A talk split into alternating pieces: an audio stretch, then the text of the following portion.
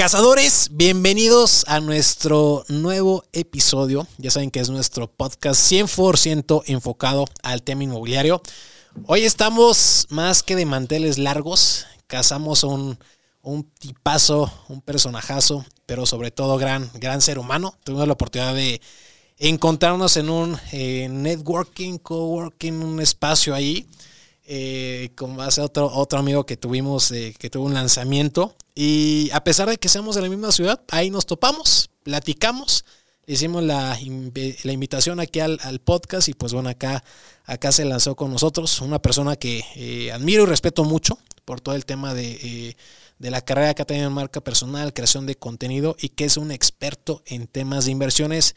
¿Y qué creen? Estoy aquí con mi gran brother, hermanito, Luismi. Luismi Negocios, bienvenido. ¿Qué onda, mi Charlie? ¿Cómo estás? A todo dar, cabrón. ¿Tú qué onda? También aquí dedicándote una historia en Instagram para que la gente conozca que estamos aquí. Eso, chingada. que nos escuche. Ha- haciendo, haciendo colaboraciones. ¿Cómo y- estás? Sumando esfuerzos. Bien, bien. Pues muy feliz, güey, de, de tenerte aquí en el, en el podcast. No, el gusto es mío. Gracias por la, por la invitación tan atenta. No, no, no, gracias a ti, gracias a ti, amigo. Sé que andas bien ocupado y te estuvimos haciendo una, una platicadita de, de qué es todo lo que estás haciendo. Sí. Pero pues qué chingón que andes ocupado, güey. Te, te felicito. De verdad reconozco y respeto mucho toda tu, tu trayectoria y es un honor que estés aquí en ese espacio. Gracias, Charlie. Pues mira, eh, justamente eso platicábamos, ¿no? Que hasta me sentí un poco frustrado por tener tanta ocupación, porque yo sí soy creyente de quien de alguna manera, pues quiere seguir creando, innovando, pues tiene que estar lo menos ocupado posible. Pero bueno, esperaremos sacar estos pendientes pronto y ya eh, volver a la senda de seguir creando buen contenido para la gente. Que todo fluya y nada influya. Y pues bueno, vamos a pasar a- al tema de la, de la carnita. Obviamente, pues vamos a hablar de inversiones inmobiliarias, Claro, ¿no? ok. ¿Qué opinas? ¿Cuál es, eh, qué piensas de, de una inversión inmobiliaria, Luis? Me cuenta un poquito. Bueno, mira, el- yo, yo como tal catalogo las inversiones de acuerdo a grados de riesgo, ¿no? Hay inversiones que tienen grados de riesgo pues muy, el- muy bajos y muy elevados, ¿no? Un- En un grado de riesgo bajo pues encontramos eh, algo respaldado por valores gubernamentales, como puede ser el caso de un CT bancario, pagaré y demás, pasando por eh, bienes raíces, pasando por eh, fondos indexados, ETFs, acciones, criptodivisas y quizá llegando a un negocio propio que pues yo considero que es la inversión más riesgosa que puedes llegar a tener, ¿no? Porque la estadística nos marca que 8 de cada 10 negocios en México no prosperan después de los dos años. Eso Es quiere correcto. decir que puedes perderlo todo. Pero como tal, las bienes raíces, por ejemplo, son una inversión muy buena en el sentido de que en épocas como la de eh, que estamos viviendo de alta inflación tienden de alguna manera a beneficiarse porque Es el mismo correcto. valor de las casas sigue subiendo. Si bien, por ejemplo, en Estados Unidos hoy salió el dato de la venta de casas eh, ha ido bajando en Estados Unidos, ahora realmente sí estamos viendo una pequeña contracción económica por ahí. Y, y, te y eso que es un mercado muy, muy rápido. Es un mercado muy México. rápido y es un mercado demasiado líquido porque hay Así un es. crédito hipotecario te lo puedes llevar a tasas de 4 o 5% o incluso hasta menos, cuando aquí estás hablando de tasas del 10% en promedio. Es correcto. Entonces, son mercados sí, eh, digamos que muy diferentes, pero volviendo al tema de las bienes raíces, pues son inversiones que deben de tenerse en un portafolio diversificado, ¿no? Más que Ajá. nada en estos momentos es imperativo que cualquier inversionista busque o tenga ese objetivo de diversificarse lo más posible, no nada más con un solo sector, sino que también vea la manera de depender sus flujos de ingreso de otras actividades. Sí, 100%. Eh, digo, lo vimos en el tema de, de- de pandemia, eh, las mejores tasas en la historia de los créditos hipotecarios y que hay un factor bien bonito a, fa- a favor en bienes raíces, Luismi, que es la, la bendita plusvalía, ¿no? Que independientemente o no de la, de la situación, siempre hay una plusvalía. Aquí en Querétaro estamos hablando de un 8-9% eh, anual. Algunos eh, desarrolladores se la venden como una plusvalía controlada, pero es como eh, algo extra, aparte del tema de los, de los rendimientos, ¿no? Y pues bueno, tú y yo sabemos que pues existen varios tipos de, de inversiones en el sector inmobiliario que me gustaría eh, tocarlas un poquito contigo y ver qué opinas desde el tema de un crowdfunding, ¿no? Que muchas veces la gente no sabe que puedes invertir con, con, con poquita lana. ¿Qué, ¿Qué les puedes comentar de eso? Mira, pues primero tenemos que saber que cualquier inversionista en tema de bienes raíces, como todo, tiene pros y contras toda inversión, ¿no? Eh, principal pro, pues de alguna manera que es un bien tangible, que tú lo puedes ver, que lo puedes palpar, puedes ver que tu inversión está ahí materializada. El único tema que yo le veo, por ejemplo, para el tema de inversiones inmobiliarias, está muy bien en cuanto a nivel de riesgo. Yo las catalogo entre inversiones conservadoras a moderadas, no especulativas. Eh, yo así catalogo el tema de, de, bienes raíces. El tema que tú tienes aquí es la liquidez, que muchas veces puede ser muy complicado dar liquidez a una casa. ¿Qué quiere decir? Que la vendas y tengas el dinero disponible en el banco, ¿no? Evidentemente habrá ciertos productos que tengan mayor liquidez que otros, ¿no? Eh, por ejemplo, no es lo mismo una vivienda de clase baja a una vivienda de clase alta que quizá pueda tardar años en venderse, ¿no? Entonces, este tipo de cuestiones que existen en el mercado inmobiliario ayudan a que tengas un portafolio, pues sí, mucho más sólido. eso también tiene que ver mucho el grado de liquidez que tú quieras sobre él. En cuanto a las inversiones inmobiliarias, en plataformas digitales, pues bueno, la gran noticia es que desde el año pasado ya eh, algunas de ellas ya están autorizadas por la Comisión Nacional Bancaria y de Valores, lo cual le da pues certidumbre al inversionista de que ese dinero no va a desaparecer. Básicamente es eso, porque premio a la autorización operaban bajo el artículo 8 transitorio de la ley FinTech que les dejaba operar sin una autorización todavía de de la comisión. Entonces, una vez que se abrieron los, los, protocolos, pues ya se pidieron autorización, se otorgaron y ya ahorita pues ya te ofrecen ese servicio para invertir con poco dinero. Por ejemplo, plataformas como 100 ladrillos, como Brick, te ofrecen que inviertas con ellos desde 3, 4 mil pesos en un proyecto inmobiliario grande, ¿no? O sea, es buena opción, sí, porque no mucha gente tiene 100, 200, 500 mil pesos para gastar de guamazo, como lo decimos. Entonces, eh, ayuda, ayuda hasta cierto punto a que tú tengas con, no sé, una cantidad como 20 mil pesos, pues tienes un portafolio diversificado, con, que antes pues eso era impensable. Sí, y, totalmente puedo sumar también ahí a Monific, que ya va un poquito más enfocada al tema eh, sector turístico, y justamente esto que están eh, validadas, reguladas de alguna manera, eh, puede dar un poquito más de confianza, pero pues todavía está como ese tabú de, híjole, me da miedo picarle en internet y, la fregada, pero la verdad es que todo es 100% eh, confiable. Desde ahí puedes ver los productos, eh, renders, porque pues, muchos en su caso son eh, preventas, algunos tal vez sí entregas eh, casi inmediatas, pero al final todo, todo es posible de una manera digital desde muy poca cantidad, ¿ok? otro tipo de, inversión está el famoso eh, pool de rentas, ¿no? Donde puedes entrar eh, a invertir, ejemplo, en una plaza comercial y te conviertes en copropietario en un porcentaje del, bien inmueble, ¿no? Un ejemplo, en esta plaza.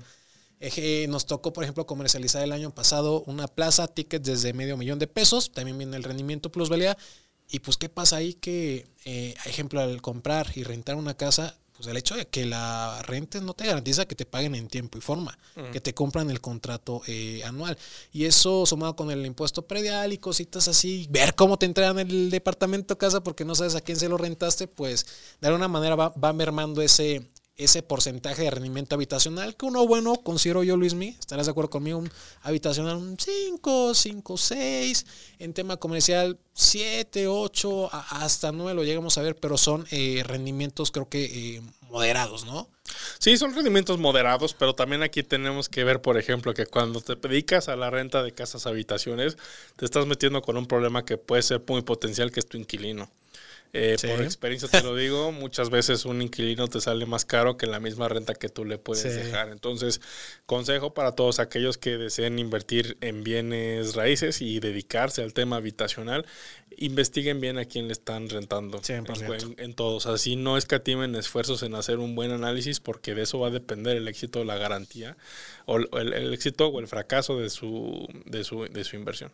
Sí, y pues que hay que invertirle también tiempo, ¿no? No, claro, es que, es que mira, ya estamos hablando también de un tema ya de un negocio. Porque, porque, ya una inversión es compro el bien inmueble, ahí se queda sin hacerle nada y en tres años lo vendo. Pero el hecho de que tú ya te metas en mantenimiento, ya estás hablando en temas de negocios, en temas de operatividad. Que tienes que invertirle tu tiempo o pagar un administrador. Porque, porque por ejemplo, Plus de rentas, sí inviertes en bienes raíces, pero realmente estás invirtiendo en una empresa, que es la que administra, cobra y se encarga de eso y por eso cobra. Que es una fibrita, si lo quieres ver así. O sea, una fibrita, muchas veces me decían, es que invertir en fibras, por ejemplo, es una gran opción. Fibras son fideicomisos en infraestructura y bienes raíces que puedes tú adquirir desde literal 10 pesos en la Bolsa Mexicana de Valores. Entonces, cuando tú inviertes en, fibras, en estos, en estos mecanismos, eh, pues sí, o sea, recibes dividendos que son las rentas de los inmuebles en los que inviertes empresa. Y sí inviertes en bienes raíces, pero no estás invirtiendo en bienes raíces directamente, estás invirtiendo en un una empresa que la gestiona. Si esa empresa hace malos manejos, si esa empresa hace malas adquisiciones, si esa empresa tiene pésimo eh, control directivo, pues esa acción se va a desplomar independientemente de los edificios, hospitales, plazas comerciales o lo que tenga esa fibra. Así es. Por eso también hay que hacer aquí un énfasis en cuándo realmente estás invirtiendo en bienes raíces puras y cuándo estás invirtiendo en una empresa. 100 ladrillos, estás invirtiendo en una empresa. Así es. O sea, realmente tú dices, oye, es que compré una parte de esta plaza, sí, ok, pero realmente estás invirtiendo en esta empresa, porque la empresa es la que se van a cobrar la renta. La renta no se cobra en automático ni se, ni se mantiene por obra del Espíritu Santo. Sí, definitivamente. O sea, hay, hay alguien que termina haciendo esta parte operativa. Y, y, es la ventaja, ¿no? Pero pues desafortunadamente hay, hay mucha gente que sigue viviendo con este paradigma de compro mi inmueble para vivir de mis rentas, Luis. ¿no? Y, ya entramos a esa parte de, pues, de que estás entrando en un negocio en el que tienes que operar o contratar a un tercero para que eh, pues te pueda sacar la, la, bola del estadio, ¿no? Si hay algún riesgo, pero pues bueno. Fondos de inversión inmobiliarios. ¿Qué, qué, nos puedes hablar de eso, Luis? Los hay. Los hay, o sea, realmente el mismo pool de rentas pues es un fondo de inversión inmobiliario. ya, eh, enfocado en un, en, un, en un producto. En un producto. Y hay otros fondos que te dicen invierte, pero pues al final es un préstamo, que el rendimiento viene con un disfrazado de un interés, pero pues ya el mismo fondo empieza a diversificar y te va pagando tu rendimiento y ya tú eliges cómo se te paga el capital, ¿no?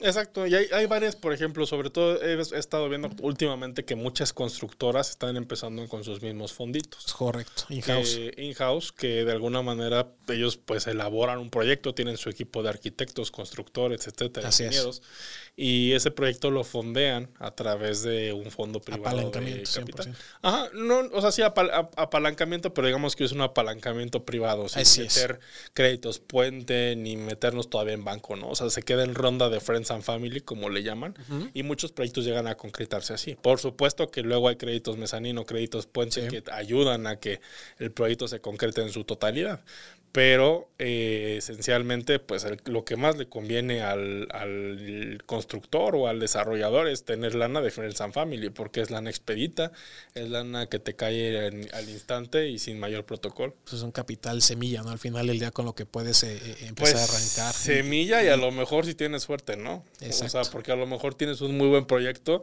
y por ejemplo en, caso de, en, la familia hay, un, hay una constructora y bueno, mi cuñado es el que se encarga principalmente de ella, el que la corre y, al principio busca rondas de Friends and Family y resulta que estamos en una comida y nos dice, ¿saben qué? Pues ya se cerró la ronda para construir esta gasolinera. Entonces, a veces sí es un kickstart y a veces sí es un proyecto fondeado al 100%. Sí, y obviamente hay que tirar bien los números porque no puedes dar todo. Es más bien, hay que dar hasta cierto porcentaje en tema de, de Friends and Family y ya después viene una una preventa inmobiliaria, ¿no? Sí, sí, sí, claro. Bueno, es, esto, bueno, es que depende también la escala del proyecto. Así es. Si estás hablando de una gasolinera, a lo mejor de unos eh, 700 mil dólares a un millón y medio de dólares. A un proyecto de millones de dólares pesos. A un edificio de 20 millones de dólares, pues ahí sí difícilmente de Friends and Family vas a conseguir el fondo total. Así es. Entonces, por eso se, se da este, este modelo de las preventas, donde le puedes dar un rendimiento al inversionista prox del 25%, pero pues corre un riesgo, ¿no? Eh, como en todo. ¿No? oye, ¿te ha tocado ahí en la, en la comunidad que te pregunten de inversiones inmobiliarias? Que, oye, ¿qué, qué, y qué es lo más común que te dicen? No, claro, sí. O sea, digamos que la comunidad de Luismi, o sea, es una comunidad que empecé dando información acerca de inversiones. en general, sí. Entonces te preguntan en general, o sea, no es muy específico. Si hay un interés en gente en invertir en bienes, si hay raíces, si hay un interés en criptos en general, pero son preguntas muy genéricas. Así en específico, pues quizá cómo invierto con poco dinero en bienes. Ok. ¿Te ha tocado invertir en bienes raíces? 100%, claro. Cuéntanos un poquito cómo lo has vivido ya del otro lado, eh, sabiendo como ya la parte técnica. Pues mira, eh, las formas en las que hemos invertido a través de adquisición de terrenos aquí mismo en la ciudad. Ok. Eh, buscamos terrenos que, digamos, que tengan acceso a todos los servicios, principalmente Sí, que estén infraestructura. pavimentados, que tengan acceso a, a luz y agua. Eh, los hemos tenido por dos, tres años y después buscamos darle liquidez, o sea, venderlos para tener una plusvalía pues aproximadamente de un 20% en ese lapso de tiempo, ¿no? Del 20 al 25%. Eh, otro tipo de inversiones inmobiliarias que yo he realizado, pues obviamente con los mismos crowdfundings inmobiliarios, principalmente con 100 ladrillos. Tuve la oportunidad de trabajar con ellos desde cero. Me, eh, me pidieron que les ayudara a hacer un video en, redes y aparte, eh, pues me enseñaron toda la infraestructura que tienen, cómo han crecido de equipos ahí por ahí. Y el Iván Carmona, si está Sí. leyendo este, este- Saludos, el Iván. podcast, le mandamos un fuerte, un fuerte abrazo. La verdad es que es una persona muy, muy abierta, me enseñó su empresa cómo iba, entonces eso me, me agradó mucho. Y eh, donde más, pues obviamente en fibras, ¿no?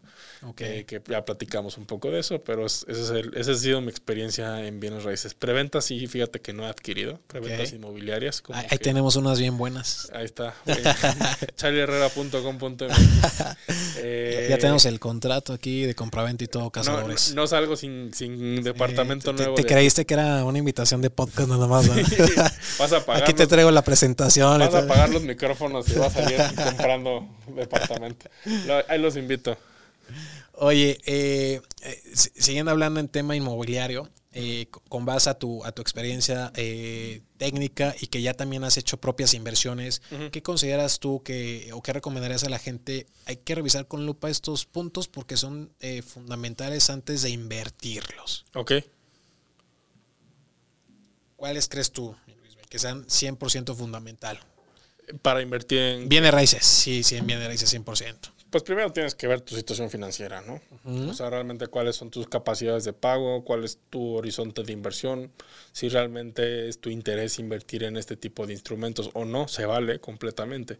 Pero ya una vez que inviertes, por ejemplo, eh, no sé, hablamos del caso de una preventa de un edificio, pues primero, más importante es quién lo está haciendo Totalmente. cuál es el, el track record que han hecho ellos, porque de esta manera, pues, mm, a final de cuentas las inversiones son confianza. O sea, yo cuando empecé con el mundo de las inversiones por ahí de 2013, sí algo que yo veía que era literal toparme con paredes que la gente creyera en ti en temas de inversiones. Ahorita pues ya sobra, afortunadamente, pero en un principio sí fue muy complicado. Entonces, eh, ¿qué tienes que ver? Pues de alguna manera el track record de la desarrolladora, qué es lo que ha hecho.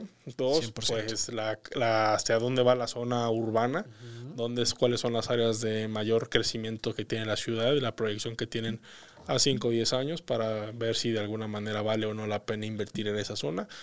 Y eh, tres, pues ya eso es más tuyo, tus posibilidades de apalancamiento para que puedas financiar ese, ese bien inmueble sin necesidad de ver tu capital ahí.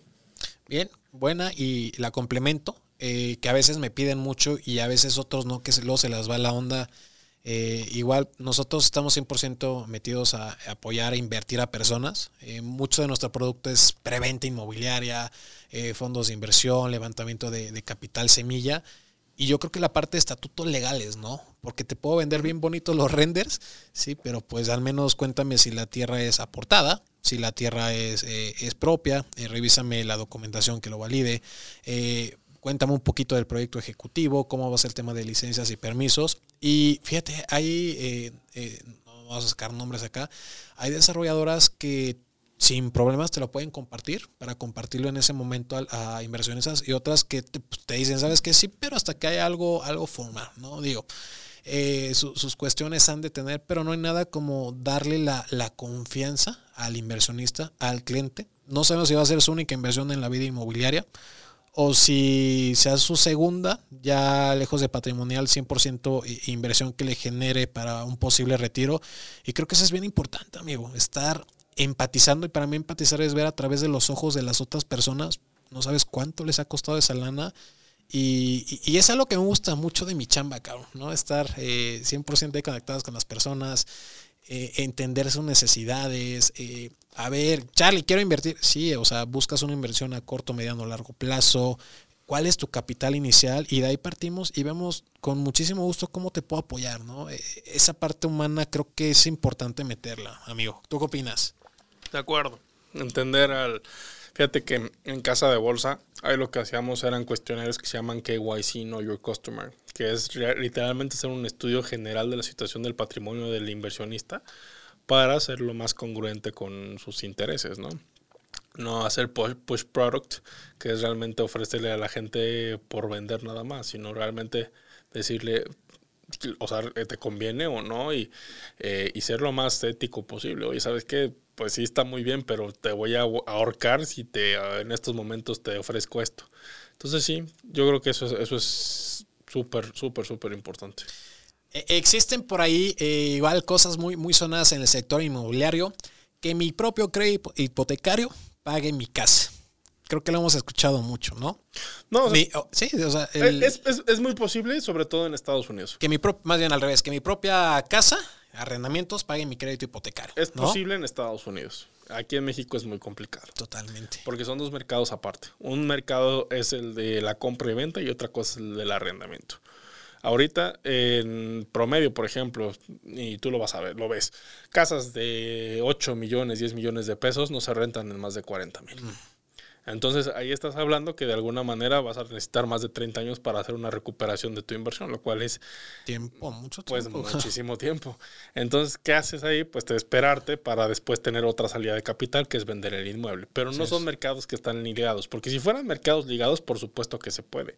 En Estados Unidos, ese, por eso también se generan las mismas burbujas inmobiliarias, porque correcto. Eh, hay demasiado crédito, demasiadas casas y muchas están vacías. Y eso detonó la crisis financiera hipotecaria en Estados Unidos en 2008. Así es. Oye, eh, me gustó la respuesta 100%, con, concuerdo contigo. Está ya, ya el tema eh, que nos alcanzó un poquito, yo creo que es hasta un, al menos aquí en México, el, año pasado tuve la oportunidad de, conocer a un brother que tuvo ahí hasta temas por, por hacer la primera operación eh, en cripto con un inmueble. ¿Qué opinas de esta parte de que ahora eh, pues esto intangible lo puedes convertir en algo tangible? ¿Cómo? Ah, ya, ya, pagar, pagar con cripto. Sí, pagar con cripto 100%. Pues se puede hacer. Digo, al final, eh, habría que ver cuáles son los mecanismos legales para darle certidumbre a esa compra. Porque puede ser de un peer-to-peer, de hoy, ¿sabes qué? Manéjala como una donación y yo te transfiero a ti y ya nadie se entera, ¿no? Eh, pero ya con el mecanismo legal, la verdad, soy sincero, no soy experto. O sea, me gustaría así un poco aprender más del tema. Pero, o sea, no sé cómo, cómo expresarlo. O sea, yo sí, yo sí veo que en algún punto ya el, dinero digital va a suplantar el dinero fiat, pero quién sabe si nos toque verlo, ¿no? A final de cuentas, a quien menos le conviene es la cripto, pues son a los gobiernos y queramos o no, los gobiernos son los que controlan. Entonces, el momento que se esté haciendo incómodo, pues van a tener mucho menos relevancia. Ahorita, por ejemplo, las criptos están siendo golpeadísimas. Totalmente.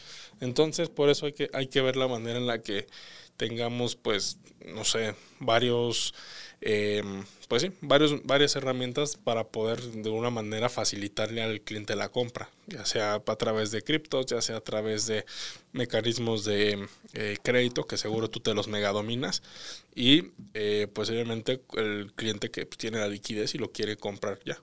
Sí, y, ahorita eh, cerrándolo del tema cripto, que es bien padre que, y es real, ya lo hemos estado hecho allá haciendo en la Riviera Maya, que hay una hay una casa de cambio no al final del día ¿no? que es la, que se cobra cierto porcentaje claro se puede mandar a la casa de cambio se hace la, eh, la devolución en, dólares o pesos y ahí se puede hacer esta eh, eh, este esta operación no porque está como mucho de oye en el tema notarial en el tema legal justo como lo comentabas qué onda y, y, al final es algo que pues a personas en donde les cuesta sacar eh, eh, el tema de o mover su lana de, de país a país, ejemplo, eh, Argentina, Chile, Venezuela, es gente que ha llegado y es como, órale, qué chingón. O sea, existe la posibilidad de poder invertir fuera de, de mi país. ¿Tú qué les ofreces? ¿Cripto?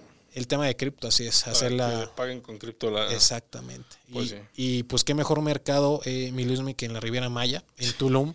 Estamos viendo pues un gran tema ahí en, eh, en rendimientos, en plusvalía y que hay una inversión bien padre que me gusta mucho que es invierte en un DEP en preventa. Puede llegar el tema de la entrega en un año. Tú decides si lo puedes revender o te quedas y existe un administrador interna, güey. Que tú no tienes que estar ahí. Si se le da un cierto porcentaje, un 25%, pero te deja rendimientos ya después de todos los gastos eh, operativos, el administrador, impuestos, limpieza, lo que quieras recibir a tus eh, inquilinos y demás, de un 8 a un 14%, que a mí se me hace muy atractivo y que aparte, en cualquier época del año, puedes irte a disfrutar de tu propio eh, departamento, ¿no? Y, a mí se me hace muy atractivo al tema de los inversionistas que les hemos apoyado en este tipo de inversiones. La neta es que está, está muy, muy, muy padre. Hemos eh, tenido la posibilidad siempre antes de comercializar, de ir a pisar tierra, investigar a la desarrolladora, eh, vivir la experiencia y, que existe esa parte de, congruencia para poder transmitirla a todas estas personas, ¿no? Entonces, mi Luismi, fíjate que ahorita tocaba la parte de los, de los créditos hipotecarios eh, tuve un live con un buen eh, brother de, Argentina. Allá no hay créditos, güey. Está, está complicado y aquí hay créditos por haber y por haber. Sí, pero aquí el crédito es caro. Exacto. O sea, aquí en México la verdad es que son uno de los países con mayor crédito. Eh, Las tasas. Eh, con tasas caras, pero también de, hay mucho, demasiado impago. En México hay demasiado impago, porque muchas veces hasta critican, oye, es que, ¿por qué el crédito está carísimo, ¿qué sucede? Y sí, está el factor tasas de interés, pero también el factor impago. Y no te vayas a un crédito hipotecario, vete a un crédito de consumo, un crédito personal. Las tarjetas son tasas del 50, 60, 70%, pero porque pues de alguna manera el banco tiene que recuperar lo que no le van a pagar. Si todos pagáramos en México, el crédito sería demasiado barato. Ok, me gusta. Y en el caso de inmobiliario, pues las tasas son más baratas porque pues están respaldadas por hipotecas. Así es. O sea, y hay que entender esto, o sea, el banco no le interesa hacerse de hipotecas, el banco remata si no paga, ¿no? O sea, el, banco no es no es me quiero hacer de un imperio inmobiliario, me interesa la liquidez. 100%. Oye, mi Luis, ya para eh, ir cerrando este, este podcast, es siempre la pregunta que le hacemos a todos nuestros invitados y es, ¿para qué haces lo que haces? ¿Para qué hago lo que hago? Bueno, eh, buena pregunta, me agrado, mira. Eh, hago muchas cosas, ¿no? O sea, dentro de, mi, de mis actividades está el manejar y operar algunos centros cambiarios. Entonces, ¿para qué haces eso? Pues para vivir. Ok. Literalmente. Pero, pues ya ahorita empezaron a surgir varios proyectos desde hace dos años con Luis Mi Negocios. Eh, desde conferencias, asesorías, eh, cursos, talleres, eh, colaboraciones. Muchísimas cosas afortunadamente han salido a partir de este proyecto y, em, y me gusta, realmente creo que en buena parte lo hago para darle a la gente más herramientas para aprender a manejar mejor su dinero. O sea, creo que ese es el trasfondo de... Eh, ¿Qué se puede hacer? Pues miles de cosas, ¿no? Y en eso estoy, haciendo miles de cosas para poder apoyar y poder aportar mi granito de arena en esto que es el tema de educación financiera. Soy el único, evidentemente no seré, no, o sea, realmente requiere de muchas personas, pero pues ahí cuentan conmigo todos los que algún día necesiten apoyo. Amigo, qué, qué chingón. Nuevamente te, reconozco la labor. La, empezaste hace dos años, correcto. Quiero pensar que, que pues te vino a cambiar la vida y que eh, yo lo veo como, como una bendición, ¿no? Tener esta posibilidad de poder sumar, y aportar desde, desde redes sociales, claro, siempre con responsabilidad y con congruencia, me lo has demostrado, hace poquito nos conocimos en el evento, eh, yo decía, es el Luismi, cabrón, se ve medio mamón, pero no, cabrón, acá el señor Luismi es un tipazo, platicamos, nos dimos ahí un tour en, las estas motos de, prueba, le digo, oye, te invito al podcast y de verdad eh, valoro mucho esa parte humana de ti, me encanta que existe esa congruencia entre lo que se ve en redes y, lo que eres aquí en persona. Y ya para cerrar, eh, ¿cómo concluirás este tema de inversiones inmobiliarias? Gracias, mi Charlie, por tus palabras en primer lugar.